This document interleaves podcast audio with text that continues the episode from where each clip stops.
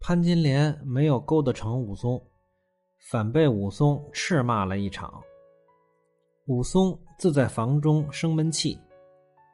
天色已是深牌时分，就是下午三四点钟了。武大挑着担儿，大雪里归来，推门进来，放下担儿，进的房间，只见妇人一双眼哭得红红的，便问道：“你和谁闹的？”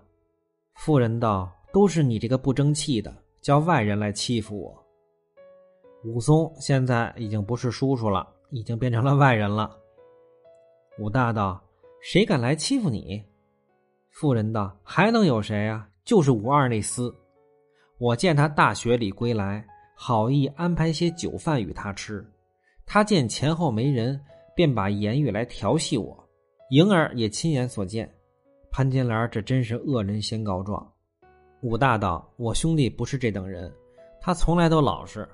你小点声，被邻居听见了，笑话。”武大。撇了妇人，便来武二房里说：“二哥，你不曾吃点心吗？来，咱哥俩一起吃点心。”这大哥真是好大哥，这节骨眼儿还能说出这样的话。武大就是一条好汉，不枉了武松以后为他报仇雪恨，两肋插刀。武松止不作声，寻思了半晌，一面出大门。武大叫道：“二哥，你哪里去？”武松也不答应，一直只顾去了。武松现在说什么都不合适，多说一个字儿都是多余的。武松兄弟二人真是好兄弟，又都是明事理的人，这段写的非常的好。此时无声胜有声。武大回到房内，对潘金莲说：“我叫武松，他又不应，只顾往县里那条路去了，不知怎么回事。”妇人骂道：“贼混沌虫，这有什么不明白的？那厮休了，没脸见你，所以走了。我猜他一定叫人来搬行李，不会在这儿住了。”潘金莲倒是懂武松。武大道：“我兄弟要是搬家了，肯定被邻居笑话呀。”武大哪还有什么面子呀？但还是怕被邻居笑话，写的多真实啊！现在邻居相互都不认识了。也挺好。妇人骂道：“混沌魍魉，他来调戏我，你倒不怕别人笑话？你与了我一纸休书，你们俩自己跟这儿过吧。”武大哪里再敢开口啊？武大做过张大户的明王八，早就不怕被别人笑话了，脸也早就没了。他现在唯一的面子和指望，就是自己这个做都头的兄弟了。他怕的是别人觉得连亲兄弟都跟他掰了，这对武大郎才是最大的丢脸。一会儿，武松果真引了个士兵，拿着条扁担进来房内收拾行李。刚要出门，武大走出来，叫道：“二哥，你干什么呀？你为什么要搬走啊？”武松道：“哥哥不要问，说起来装你的幌子，只有我自去便了。”武大哪里再敢细问呢？由武松搬出去了。那妇人在里面喃喃的骂道：“这样挺好，人不知道一个兄弟做了都头，怎的养活了哥嫂，却不知反来咬吃人，正是花木瓜空好看，搬了去倒谢天谢地，眼不见心不烦。”武大见老婆这般言语，也不敢说什么。自从武松搬去县前客店住，武大。依旧上街卖炊饼，本待要去县前寻武松说话，却被这妇人千叮咛万嘱咐，吩咐武大郎不要去找武松，因此不敢去寻武松。武大真的是可怜又没出息，所以潘金莲之前说的对，人无刚强，安身不长。说这武松自从搬离了哥哥家，过了十数日光景，却说本县知县自从到任以来。却有二年有余，赚的许多金银，要使一新妇人送上东京亲眷处收寄。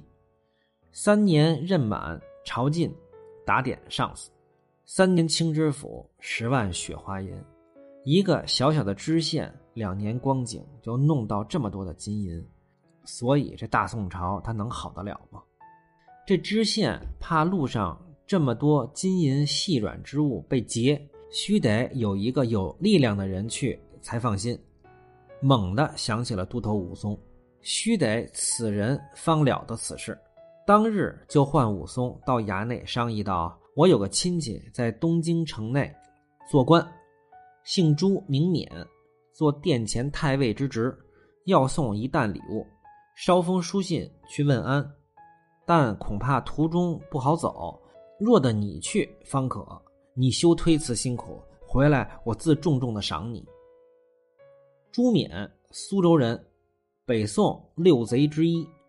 像高俅这样的大坏蛋都排不进六贼之列，可见那会儿昏君佞臣荒唐到何等地步。当时宋徽宗喜欢玩奇花异石，上有好者，下必甚焉。朱冕奉迎上意，疯狂搜求苏浙珍禽花石进献，并逐年增加。政和年间。在苏州设应凤局，百计求索勒取花石，号称花石纲。百姓被遭涂炭，活不下去了。《水浒传》里的智取生辰纲，劫的就是这些个玩意儿。方腊起义的时候，即以诛杀朱冕为号召。宋钦宗即位后，将朱冕斩首。所以，看看这些昏君佞臣的所作所为，再看看靖康之变。也真的是五味杂陈。武松应道：“小人得蒙恩相抬举，安敢推辞？急蒙差遣，只此便去。”知县大喜，赏了武松三杯酒，十两路费。且说武松领了知县的言语，出了县门来，到了住处，叫了士兵，却来街上买了一瓶酒，并菜蔬之类，敬到武大家。武大从街上回来。看武松在家门口坐着呢，武松叫士兵去厨房安排做饭。潘金莲余情不断，见武松带酒带肉，心中琢磨：莫不是这厮想我了？不然却又怎么回来了？到日后我且慢慢的问他。处在恋爱中的人智商为零，潘金莲居然还做梦呢。他也不想想。如果武松对你有情，怎么会带士兵来做饭呢？就是都不吃你做的饭了。潘金莲心里只有色欲，没有人伦。潘金莲便上楼去重云粉面，再整云环，换了些漂亮衣服，来到门前迎接武松。妇人拜道：“叔叔，不知我哪儿做的不对了？好几日你并不上门，叫我这心里啊没着没落的。”今日在喜的叔叔来家，没事买东西，破费什么呀？武松道：“我二有句话，特来要与哥哥说。”妇人道：“既如此，请楼上坐吧。”三人来到楼上，武松让哥嫂上手做了，士兵摆上酒，并嘎饭一起拿上来。武松劝哥嫂吃，潘金莲眼睛还不老实呢，时不时的跟武松放放电。武松。只顾吃酒，酒过数巡，武松叫士兵筛一杯酒，拿在手里，看着武大说：“大哥在上，武二今日蒙知县相公差往东京干事儿，明日便要启程，最多两三个月，少一个月便回。有句话特来跟你说，你从来为人懦弱，我不在家，恐怕外人来欺负你。”假如你每天卖十扇炊饼，你从明天开始，你只做五扇，每日迟出早归，不要和人吃酒。回家以后放下帘子，把门关上，省了多少是非口舌。若是有人欺负你，你不要跟他争执，等我回来，我自会和他去理论。大哥，如果你依我，满饮此杯。武大接了酒道：“兄弟说的是，我都依你。”武大，这是真心话。吃过了一杯，武松再斟第二盏酒，对那妇人说道：“嫂嫂是个精细的人，不必武松多说。我的哥哥为人质朴，全靠嫂嫂做主。常言道，表壮不如里壮。嫂嫂把他家定，我哥哥还有什么烦恼啊？岂不闻古人云：‘离牢犬不入’？”武松说的是一点面子都没给潘金莲留，这句话直接插进了潘金莲的肺管子。